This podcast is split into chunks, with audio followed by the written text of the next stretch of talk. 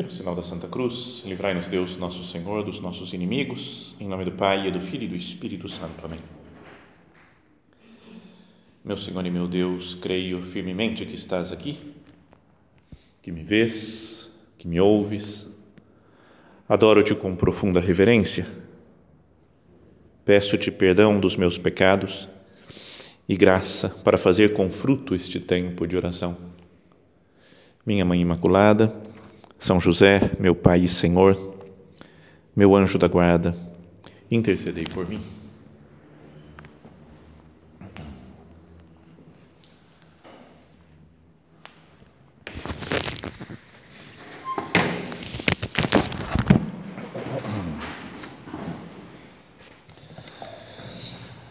Vamos continuar né, nossa, essa nossa série sobre filmes, né, que estamos falando, comentando e procurando tirar alguma ideia espiritual. E o filme de hoje é muito chato para a grande maioria do, do mundo. O filme se chama Patterson.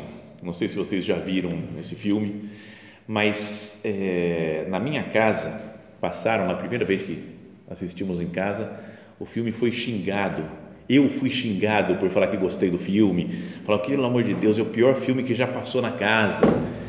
Porque a verdade é que não acontece muita coisa nele. Os outros eu falei que ia dar spoiler, lembra nos outros filmes? A ideia é contar o filme até o final, tudo para tirar as ideias todas que a gente pode tirar para a vida espiritual. Mas esse daqui é praticamente impossível dar spoiler, porque não acontece nada.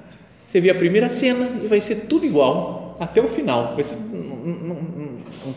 quase não tem história, parece. Mas é muito bom. Grande filme, Patterson. A história é a seguinte: é de um homem que é motorista de ônibus, que se chama Patterson e mora na cidade de Patterson, em New Jersey. Então, até o pessoal pergunta para ele: o seu nome é Patterson mesmo? Eu falo, é, que nem a cidade? Eu falo, é, que nem a cidade, Patterson. E é isso. E ele, além de ser motorista de ônibus, ele é poeta.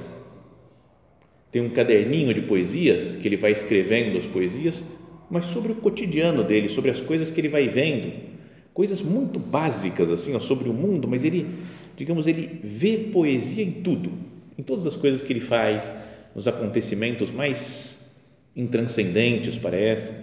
Lê muita poesia, tem vários livros de poesia que ele gosta, tem os autores preferidos dele.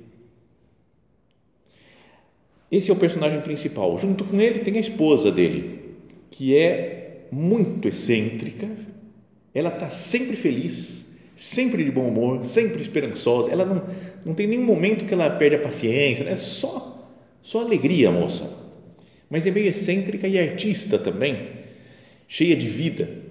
Então ela vai pintando a casa dela cada dia de um jeito diferente, mas sempre de preto e branco mas faz umas bolas, pinta a parede, pinta o tapete, pinta as roupas dela, pinta as cortinas e tudo, tudo que ela faz é, é sempre cheio de, de alegria, de novidade.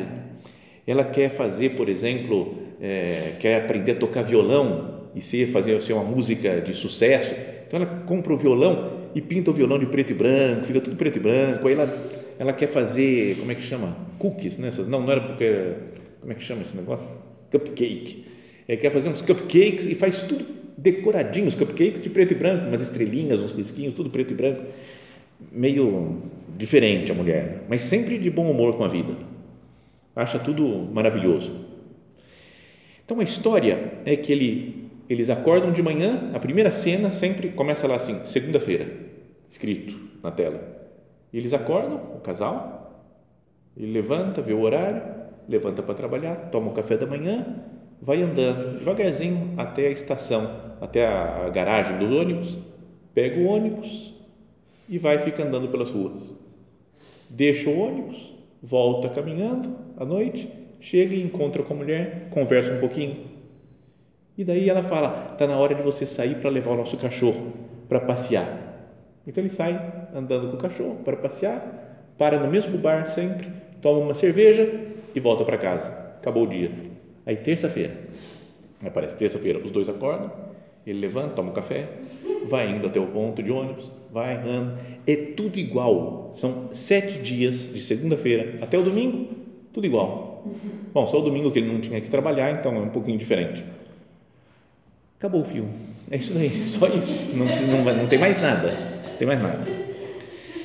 Mas num, num site aí na internet comentando esse filme, fala assim, ó, Patterson explora o cotidiano, o decididamente sem glamour. É sobre a possibilidade do êxtase na vida cotidiana dos trabalhadores. Então, só isso já dá para começar a nossa oração também. Né? Esse homem daí, ele é um poeta que vai vendo poesia em tudo, nas conversas que ele escuta no ônibus, no café da manhã dele, na, na esposa, no, na, no copo de cerveja que ele está tomando, nos caminhos pelos quais ele passa. Em tudo ele vai transformando isso em poesia. Senhor, será que eu também não poderia ser uma espécie de Patterson? Porque às vezes no meu dia, Jesus, não acontece coisas super novas, grandes eventos, né? coisas, nossa, chamativas. Tem épocas que sim, quando a gente viaja, faz uma coisa diferente, uma coisa nova. Mas o normal é que seja tudo muito igual. Né? Pega segunda-feira, terça-feira, quarta-feira, quinta-feira. Algumas variações que acontecem nos dias, mas tudo muito parecido.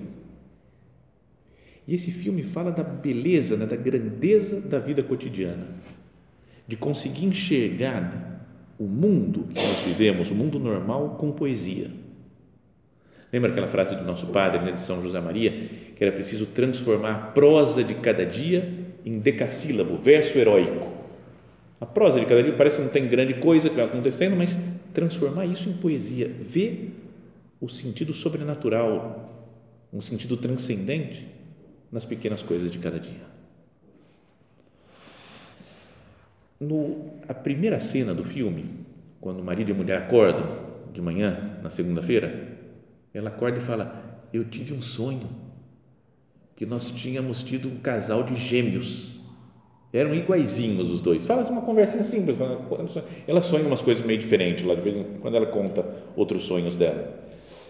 Mas daí ele fala: Pô, já pensou dois filhos iguaizinhos, muito parecidos? Aí ele sai para trabalhar e vê dois senhores que são gêmeos. Ele olha para a casa dos dois, os dois cumprimentam ele. Depois, outra hora, encontra gêmeo outra vez. Né? Então, é um meio que um mistério do filme que vai aparecendo gêmeos o tempo todo. Gêmeos univitelinos, assim, esses iguaizinhos que se vestem igual também para. Né? Então, deve ter alguma alguma ideia assim sobrenatural talvez por trás disso daí. Mas daí nesse site que comentava o filme, falava assim: o personagem se chama Patterson e a cidade se chama Patterson. Continuando essa linha de pares, o filme é povoado por gêmeos idênticos que entram no campo de visão de Patterson no, no decorrer de um dia de trabalho. Duas senhoras idosas ansiosas, dois homens de cabelos grisalhos em camisa xadrez, duas meninas de vestido cor-de-rosa. Talvez outro exemplo dessa geminação universal seja o não exatamente idêntica, a não exatamente idêntica relação espelhada entre o mundo comum e a sua imagem refletida na poesia. Então, talvez, né, um sentido desse negócio de aparecer vários gêmeos é que existe a vida cotidiana que todo mundo vê igualzinho, mas uns podem encontrar poesia, encontrar uma magia por trás das coisas do dia a dia. Pois Patterson é um poeta e seus dias de trabalho rotineiros, geralmente monótonos, são em parte dedicados a cuidadosamente, com delicadeza e habilidade, juntar versos sobre material aparentemente inconsequente da sua vida. Uma caixa de fósforos, um verso de uma música, a maneira como que as moléculas se movem ao redor do seu corpo quando ele anda. Patterson é um hino ao potencial da poesia para revelar a riqueza do ordinário. Então, só para dar um exemplo, o primeiro poema que ele começa a construir, já no primeiro dia, ele acordou, levantou da cama, mulher nem para ir preparar o café da manhã para ele, lá, nem para ajudar, ficou deitado, e ele fica comendo lá uma espécie de sucrilhos, assim, sozinho, e pega uma caixa de fósforo e fica brincando olhando para a caixa de fósforo. E aí ele faz, aos poucos, vai aparecendo, até o poema vai aparecendo na tela, assim, então é diferente, um filme meio diferente. É sobre a caixa de fósforo, chama Poema de Amor, e nem combina, nem rima as frases dele, mas olha só como é que é o, o, o poema dele. Temos muitos fósforos em casa, nós os mantemos sempre à mão. Atualmente, nossa marca favorita é Ohio Blue Tip, embora costumávamos preferir a marca Diamond. Isso foi antes de descobrirmos os fósforos Ohio Blue Tip. Eles estão em caixinhas resistentes, pequenas, muito bem empacotados, com rótulos azul marinho, azul celeste e branco, com palavras escritas na forma de um megafone, como se fosse gritar ainda mais alto para o mundo: aqui está o mais lindo fósforo do mundo, com uma polegada e meia de haste de pinheiro macio, com uma cabeça roxa escura granulada, tão sóbria e furiosa e teimosamente pronta para explodir em chamas, acendendo talvez o cigarro da mulher que você ama pela primeira vez e nunca foi realmente o mesmo depois disso. Tudo isso nós lidaremos, como se o, o, o fósforo estivesse gritando isso daí. Né? E aí ele escreve: Isso é o que você me deu. Eu me torno o cigarro e você o fósforo. Ou eu o fósforo e você o cigarro, resplandecente de beijos que ardem em direção ao céu. Você fala, cara, que louco, que poesia é essa? Não, mas você vai entrando no clima, tem que entrar no clima do filme. Se você quer que aconteça coisa, não, tem que acontecer mais coisa. Não, não é assim. Você fala, eu vou chegar e vai ser duas horas de contemplação. Respira e vai entrando no clima do filme, na poesia que ele vai fazendo.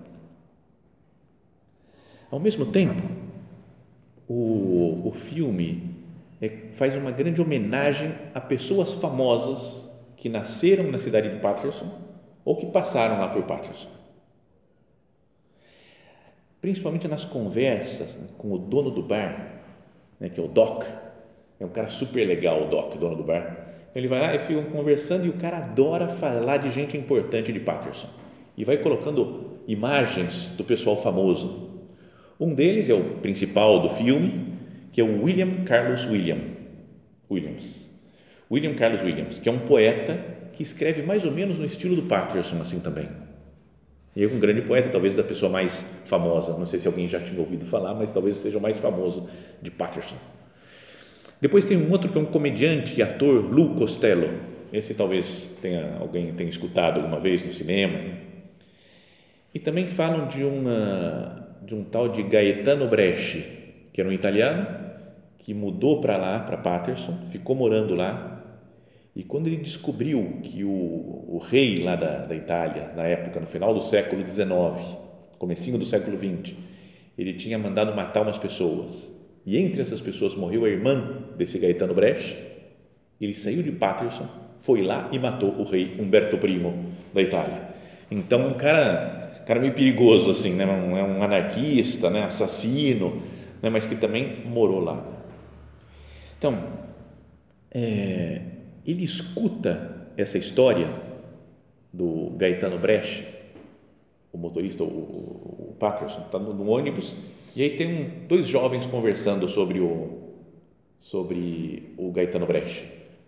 Ele fala, nossa, porque ele era um anarquista, um revolucionário, ele lutava pelos seus ideais Agora aqui ninguém luta pelos seus ideais, todo mundo vive no cotidiano sem nenhuma graça, sem nenhuma emoção. Ele sim era um herói, sabe o pessoal jovenzinho assim, meio achando que o, o anarquista é um herói porque fez uma coisa grandiosa de assassinar um rei. Mas é quase como que uma, uma crítica, né? ele fala, as pessoas acham que para fazer coisa grandiosa eu tenho que fazer um assassinato de um rei, tem que ficar famoso, Sabe, como se esse Lu Costello, o outro William Carlos Williams, que foram grandes escritores, fossem gente famosa, gente importante. E o Patterson é um motorista de ônibus, mas que é um poeta que vê a grandiosidade dos acontecimentos cotidianos. talvez para Deus seja muito mais importante que esses outros daqui, famosos, conhecidos. No meio do caminho, ele está voltando um dia para casa, aí tem uma menininha, uns 10 anos mais ou menos, 12, não sei, sentada, e aí ela está com um caderninho, e ele olha para ela e fala: Você tem um caderninho, você está escrevendo? Ela fala: É, eu escrevo poesias. Sério? Eu também escrevo poesia no meu caderninho. E ele senta do lado dela, quer que eu leia uma poesia? E aí ela lê a poesia dela e ele fica emocionado com aquilo, assim, acha linda, maravilhosa a poesia. E aí a menininha chega, a irmã da menininha, vamos embora, vamos embora, está na hora de ir embora. E é uma irmã gêmea também, assim, das duas, então vamos embora. Chega até o. Ele volta para casa, até tem uma cena divertida, assim, rápida, breve, mas que ele fala: Eu estou pensando. Fala para a mulher: O que, que você está pensando? Na menina que eu encontrei hoje. A mulher fala: Que menina? Eu falei: Não, não, não, não, não fica tranquilo, ela tem 10 anos. E aí, então, sabe, para acalmar, ah, bom, mas é que ela é poetisa também. Então, o fato de encontrar alguém que também olha o mundo com poesia transforma, fala, aqueles famosos, lá, digamos assim, não importam tanto, só Deus conhece o que tem dentro do coração de cada pessoa. Toda pessoa tem um valor maravilhoso. E isso é como que um filme para falar, toda pessoa tem valor, qualquer situação. Um motorista de ônibus que tem o dia totalmente igual, um dia, outro dia, outro dia, também ele tem, tem um valor maravilhoso diante de Deus. Já contei outras vezes, acho aqui, ou em outras meditações, do dia que eu fui no cemitério. Já, muitas vezes eu vou no cemitério, eu vou fazer oração, assim, ficar andando no meio do cemitério. Eu acho legal para ver a fugacidade da vida, né? De vez em quando é legal. Mas tinha um sonho de um cemitério que eu sempre quis conhecer na vida, que era o cemitério São João Batista, do Rio de Janeiro. Porque ele, sempre que via alguém morrer, alguém famoso, falou, morreu e foi enterrado no cemitério São João Batista, do Rio de Janeiro e depois outro morreu, outro personagem, ator de novela, escritor, não sei o que, morreu, foi enterrado no São João Batista. Então, um dia eu fui lá para, para o Rio de Janeiro e fiquei num centro que está dois quarteirões desse cemitério. Quando eu cheguei lá, que eu descobri o cemitério que eu sonhei desde a minha infância conhecer está aqui, a duas, duas quadras. Então eu fui, passei a tarde inteira, meu, pronto, tinha tanta coisa bonita para ver no Rio, mas eu fui ver, fiquei no cemitério lá, falei, cara, mas só curtindo, né? sabe, só vendo as coisas. E tá todo mundo lá. Sabe, Tom Jobim, Tom Jobim tá lá, Vinícius de Moraes, Nelson Rodrigues, Nelson Gonçalves, Didi, jogador da seleção lá de 58, o Santos Dumont, Carmen Miranda, Cazuza, né, a Daniela Pérez, lá, filha da Carla Pérez, todos os tipos, né, sei lá, Raquel de Queiroz, Chacrinha, todo mundo, tá todo mundo lá. Eu falei, cara, eu tenho que ver esse povo. Só que eu cheguei lá, perguntei na portaria, tem alguma lista de, do, que fala a posição que está cada um aqui, porque é enorme o cemitério. Ah, não tem nada não. Eu falei, tá bom, vou procurar. Mas aí depois de uma hora olhando, você vê um monte de nome desconhecido, até encontrar alguém famoso, cara, o que, que eu faço? Aí veio vindo um cara, um coveiro, andando por lá, só depois que eu descobri que ele estava meio bêbado, já estava no final do expediente, já tinha enchido a cara. Mas daí, não vou contar a história toda porque é super longa. Era o Didi ele chamava, falei, oh, como que é seu nome? Didi. Só depois de uma meia hora andando junto com ele, ele falou, oh, tu é padre, é? Tu é padre? Sou com roupa de padre. Assim. Ele estava meio, meio fora assim, do negócio. Mas mesmo assim, eu falei para ele, oh, você conhece esse pessoal aqui? Eu fui falando todo mundo assim, ó, esse pessoal famoso, que eu queria ver aí por aí. Ele falou, famoso, aqui ó, debaixo da terra é tudo igual, não tem famoso não. Cara, eu fiquei pensando, cara, me fez pensar, para Deus, não importa quem foi famoso, quem não foi famoso. Para Deus pode ter sido uma pessoa super desconhecida, nunca ninguém ouviu falar que é muito mais santa, tem muito mais valor diante de Deus. E depois ele sabia todo mundo. Ele falou, eu enterrei todos esses caras. Aí foi mostrando, aí vi todo mundo assim, onde que estava. Bom, mas daí é, o que eu pensava é, fala muito dos personagens famosos da cidade de Patterson e ao mesmo tempo mostra um motorista de ônibus, uma menininha, gente comum do dia a dia, que vai fazendo da sua vida uma obra de arte. Tem uma diferença na vida de cada um dos personagens também, se a gente parasse para analisar cada um dos personagens do filme. Tem o Doc, que é o dono do bar. que ele tem alguns hobbies. Um deles é jogar xadrez. Na primeira cena que aparece no bar, o, ele fica olhando um tabuleiro de xadrez no balcão, atendendo as pessoas. Aí ele fala, faz uma jogada, fica pensando. Aí o Patterson falou: Com quem que você está jogando? Porque não tinha ninguém do outro lado do tabuleiro. Ele falou: Comigo mesmo. Eu estou treinando. Eu jogo e depois jogo outro lado. Então era meio, meio doido. Falava que ele não podia ir nos negócios porque ele tinha campeonatos de xadrez. É um homem com bom senso, com seus problemas, mas sem grandes ambições. Né? Então pode ser que a gente seja assim, passe pelo mundo, um bom senso, normal, querendo alguma, tendo algumas, é, alguns hobbies para ir tocando a vida, mas sem muito, sem muita grandeza, né? de visão, de horizontes. O Patterson era, era um poeta, né? ele via o copo de cerveja que fazia uma e a alma dele elevava, né? fazia pensava coisas maravilhosas, enquanto esse daí estava só no cotidiano, no dia a dia. Outro personagem é um cara que aparece no, no bar também só, que é o Everett. E ele é ele fala, eu estou apaixonado por essa mulher, ela não quer saber de mim. Aí vem a mulher e fala, eu não gosto de você, Everett, para, não dá, a gente é amigo desde a infância, mas não vamos, meu Deus, a minha vida vai acabar. Então, beleza. E aí fala, ele vive representando e de fato ele vive representando. Uma hora chega e fala: Eu não aguento mais, eu vou acabar com a sua vida. Tira uma arma, aí fica o clima, ah, meu Deus, é o único momento de emoção do filme. Tira uma arma, fala, vai, vai matar a mulher, eu vou me matar. Ah, tenta se matar, aí o Patterson luta com ele, consegue salvar a vida dele, e depois vai ver uma arma de brinquedo, sair uma espuminha assim. Tudo. Era só tudo representação. Então, sabe, tem gente que vive num mundo dramático é tudo complicado, meu Deus, e agora? Como é que vai ser minha vida? Está tudo acabado. Assim, cara, quanta gente que vive um mundo dramático. Outros, era o, Doni. O Doni era o dono do. Era o chefe, lá, o gerente do, da empresa de ônibus. É o que todo dia ele chega na porta do ônibus. Bom, Patterson, liberado, pode sair, pode começar seu trabalho. E me perguntava, tudo bem? E o Patterson, tudo bem. Porque ele não era muito, não é muito expressivo, o Patterson. Ah, tudo bem. E você, tudo bem? Se você quiser saber. E aí, duas vezes ele fala assim, ele fala, reclama o tempo todo da vida. Meu filho, ele tá, vai ter que usar aparelho no dente, eu não tenho dinheiro para pagar o aparelho. Depois, meu carro quebrou o câmbio, tem que trocar o câmbio.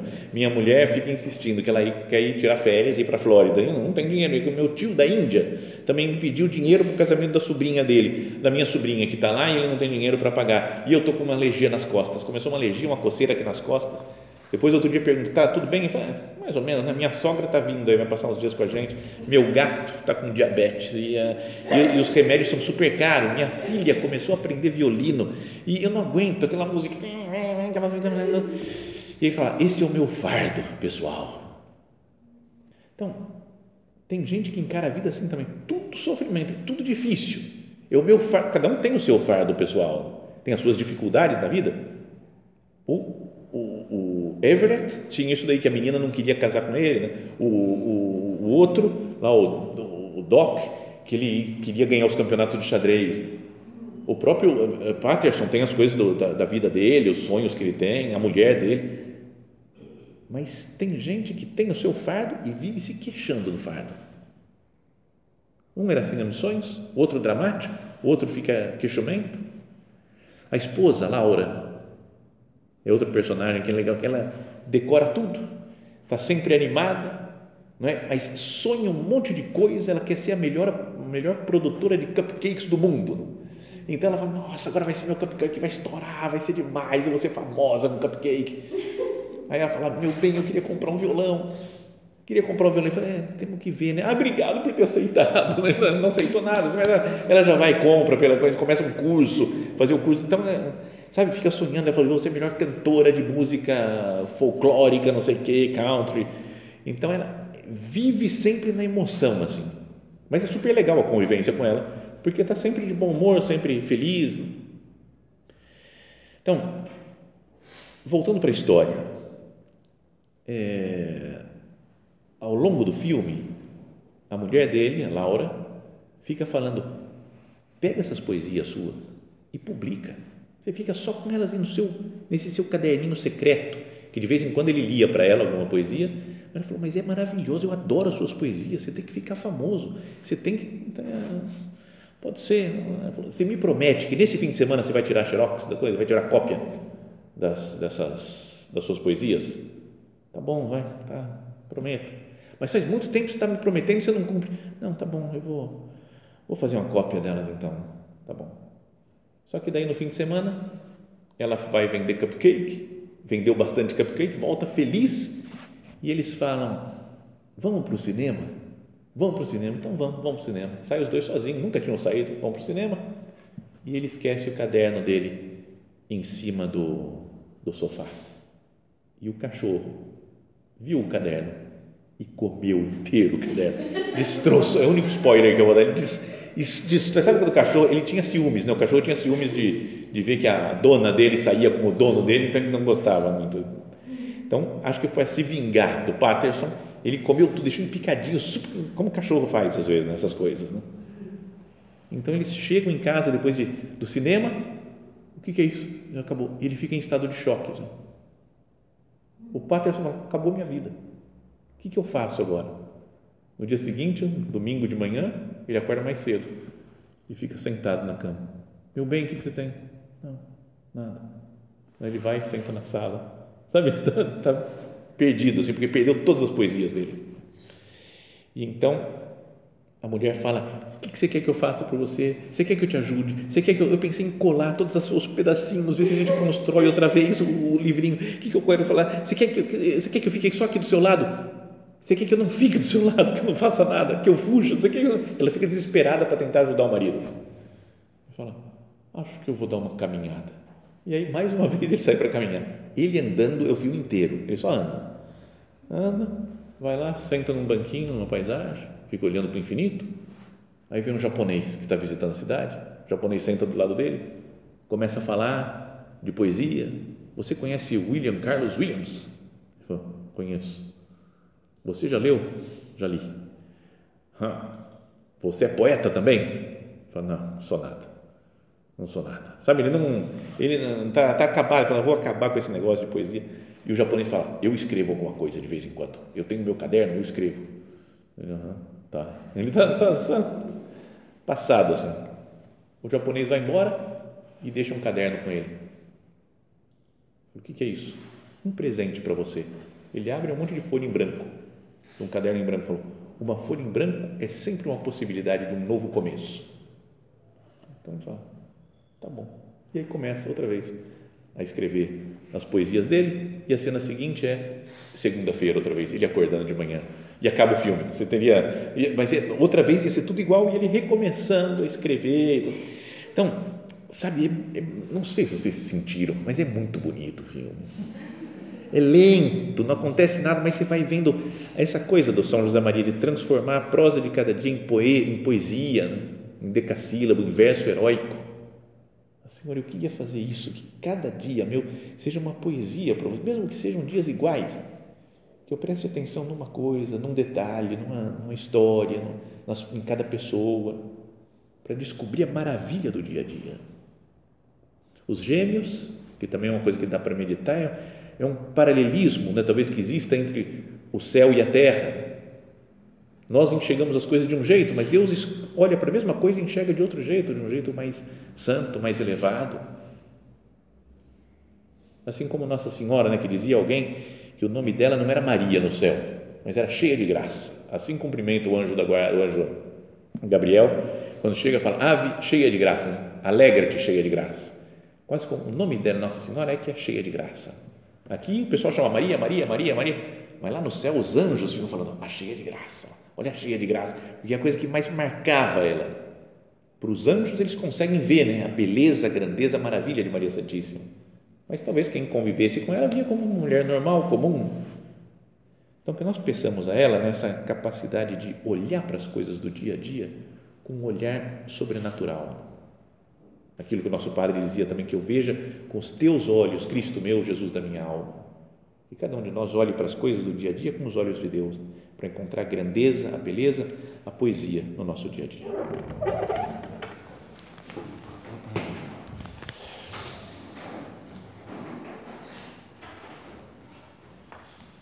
Dou-te graças, meu Deus, pelos bons propósitos, afetos e inspirações que me comunicaste nesta meditação Peço-te ajuda para os pôr em prática.